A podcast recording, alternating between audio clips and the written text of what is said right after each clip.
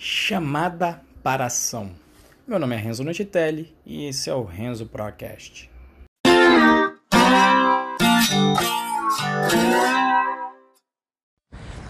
Olá para você que está me ouvindo. Então, como prometido no episódio anterior, eu vou fazer uma série de 13 episódios sobre todas as 13 palestras que eu que eu atendi ali no evento Upload Day que rolou lá em São Paulo, né?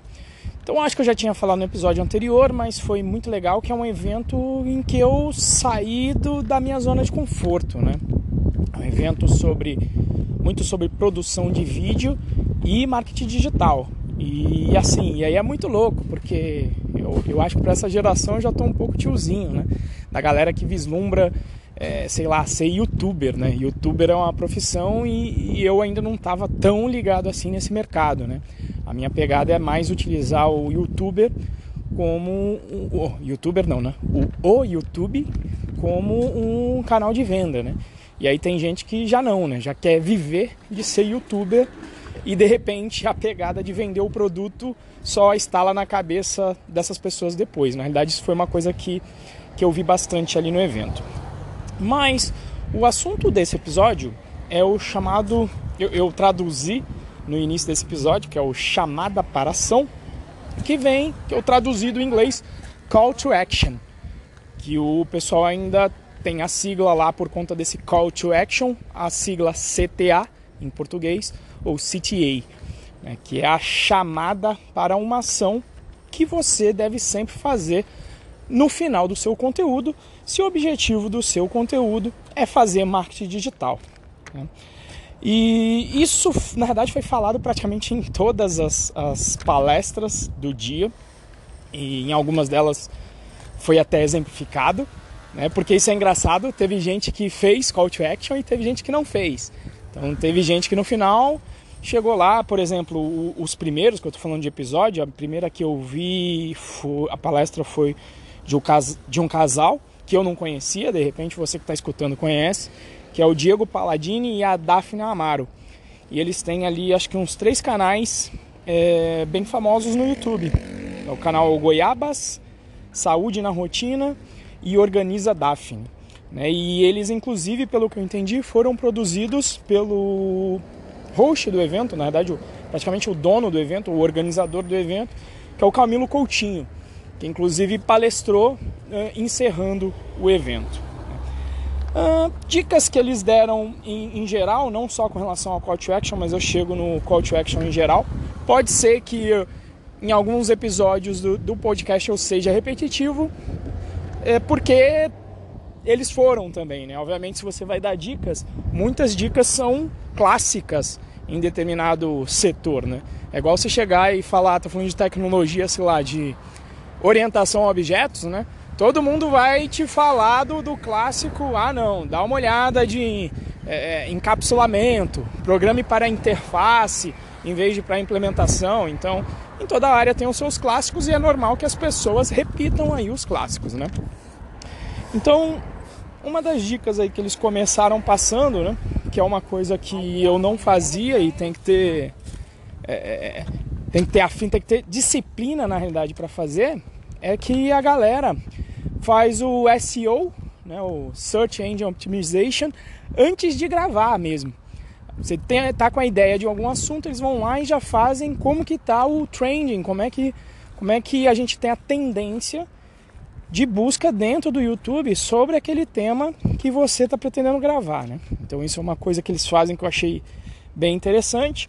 E aqui uma pegada que praticamente todo mundo também falou lá, né? Que são os metadados do, dos vídeos, né? Então é o thumbnail, que é aquela imagem de início de vídeo. Acho que eu possivelmente vou gravar um, um episódio de podcast só sobre isso. É, palavras-chave e uma descrição. Né? E aí, quando eles falam no call to action, por exemplo, no YouTube, nesse caso específico, porque era o foco, um call to action bem famoso é você colocar os cards né, no final do teu vídeo e ir falando para o pessoal clicar. Por exemplo, se você vai fazer uma série de, de alguns vídeos, eu pretendo fazer uma série para a chamada do curso Python Pro, você no final do primeiro vídeo, se você está construindo o seu funil de vendas, você colocar ao final do seu primeiro vídeo o card no final falando, ó, aqui tem a continuação desse vídeo. Então isso já é um call to action. Ou até mesmo lá o que o pessoal fazia na hora, no final da palestra, né? Olha, aqui está o meu, o meu Instagram, as minhas redes sociais, me sigam aqui no Instagram, né?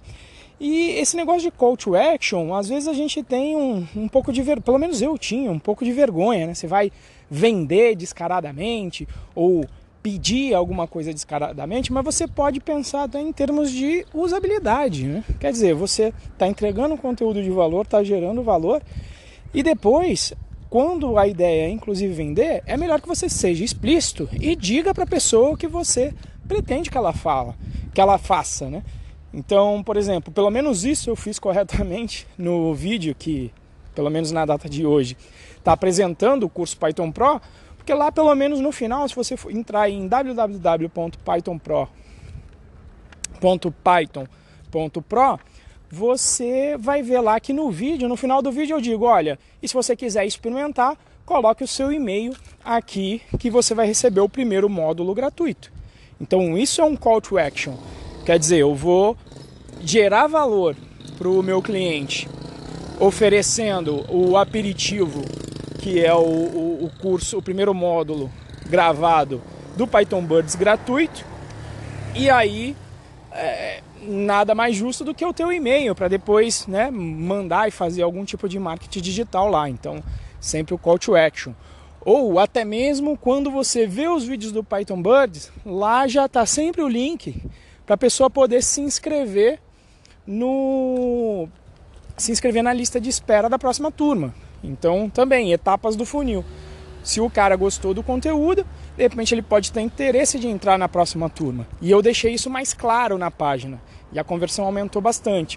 Falei, olha, a lista de espera, não manda o spam na lista e quem se cadastra aqui é avisado com antecedência sobre a abertura da turma. Que é uma pergunta que eu sempre recebo aí por e-mail. Né?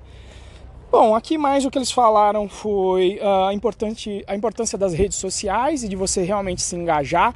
E uma coisa que foi bem legal se eu não me engano, foram eles também, né? Não, não, não foram eles, então não vou fazer spoiler. Foi em outra, não está escrito aqui, não foram eles. É porque teve outro casal e aí eu confundi, não foram eles que falaram e até não está anotado aqui.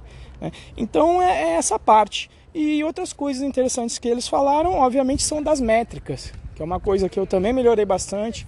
Coloquei a medida da a medida das métricas do meu filtro de vendas, defini as etapas do meu filtro de, de vendas, coloquei métricas para medir, e aí eles começaram a, a, falar sobre várias métricas no vídeo. Né?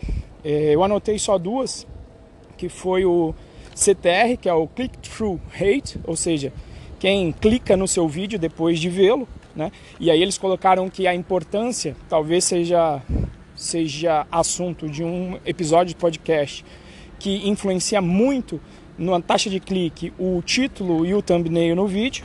Né? E eles colocaram também o FAP, não sei se fala FOP, que é o Frequency of Post, ou seja, a frequência com que você posta para sua audiência, né? Quer dizer, você ficar um ano sem postar e postar alguma coisa, esperar que alguém tá lá esperando para ver o seu vídeo, não vai rolar. Então você manter uma certa frequência. Então, por exemplo, aqui no podcast eu tento manter uma frequência de pelo menos ser semanal, né? É, as lives no YouTube que eu fazia também eram semanais. Eu estou pensando se eu vou fazer de novo. Na realidade, eu já mandei uma pesquisa para minha lista, justamente do Python Birds, para saber se eles gostariam de fazer encontros quinzenais para tirar dúvidas sobre o curso em si. Fiz essa pesquisa já lá, até para ter uma métrica para saber se a oportunidade vale a pena e até agora é, tem 90% de pessoas que disseram que participariam né, dessa retirada de dúvidas quinzenais.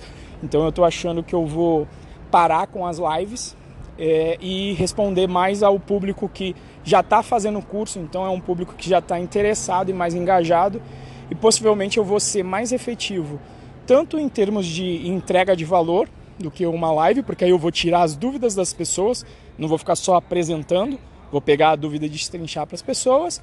Então vai ser mais efetivo para elas, possivelmente mais profundo, com mais com mais impacto e também, obviamente, possivelmente eu estou esperando que também um retorno. As pessoas que vão se inscrever no, no curso, eu acho que a taxa de conversão vai aumentar porque vai engajar muito mais. Tá? Então, assim, o resumo é, desse podcast é que se você não está pensando no call to action, ou seja, na chamada para ação, no conteúdo que você está postando visando fazer marketing digital, você não está sendo um pró. Opa, lógico que não, né? Olha a cagada que eu ia fazer, né? Na verdade era de propósito, né? Não posso encerrar esse esse episódio que eu falei só de call to action e encerrar aqui, falar tchau e não ter uma chamada para ação, né, meu amigo? Ou minha amiga, né? Então vamos lá, né? Então, ah, em princípio também eu nunca fiz call to action aqui nos episódios do, do meu podcast, porque em princípio eu tava, sei lá, só trocando uma ideia comigo mesmo, né? Eu, tô, eu tava usando isso aqui de, sei lá, esse podcast é meu psicólogo para eu tirar ideias da cabeça e ficar em algum lugar registrado, né? E aí eu pensei que sendo um utilizando como um psicólogo aqui eu só estou falando e não estou escutando, né? Então eu gostaria de escutar você que está aqui ouvindo esse podcast agora. Então eu criei um grupo público no Telegram para poder discutir aqui o, os episódios de podcast. Criei no Telegram e não no WhatsApp, porque o WhatsApp tem limitação de grupo, né? O, o Telegram você pode colocar até 200 mil pessoas em um grupo. E eu preferi um grupo de celular porque fica mais fácil ali de você postar uma dúvida no dia a dia, às vezes até mandar o áudio, então fica uma coisa mais impessoal e você não tem que entrar, por exemplo, na página do Facebook. Então fica um grupo público e o endereço é, você tem que acessar t, letra t, ponto, me, barra Renzo Procast. Renzo se escreve justamente como se fala, R-E-N-Z-O. Então Renzo Procast cast. O cast com temudo. C-A-S-T. Tá certo? Então é isso aí, meu amigo. Se você então, agora sim, não está encerrando os episódios dos, do seu conteúdo, seja ele o que for, seja ele podcast, vídeo no YouTube, vídeo no Facebook, ou até mesmo um, uma escrita de um blog post, um post escrito em algum lugar. Se a sua missão é, é fazer marketing de conteúdo com isso e você não está fazendo um call to action no final bem explícito, você não está sendo um pró, não está sendo um profissional.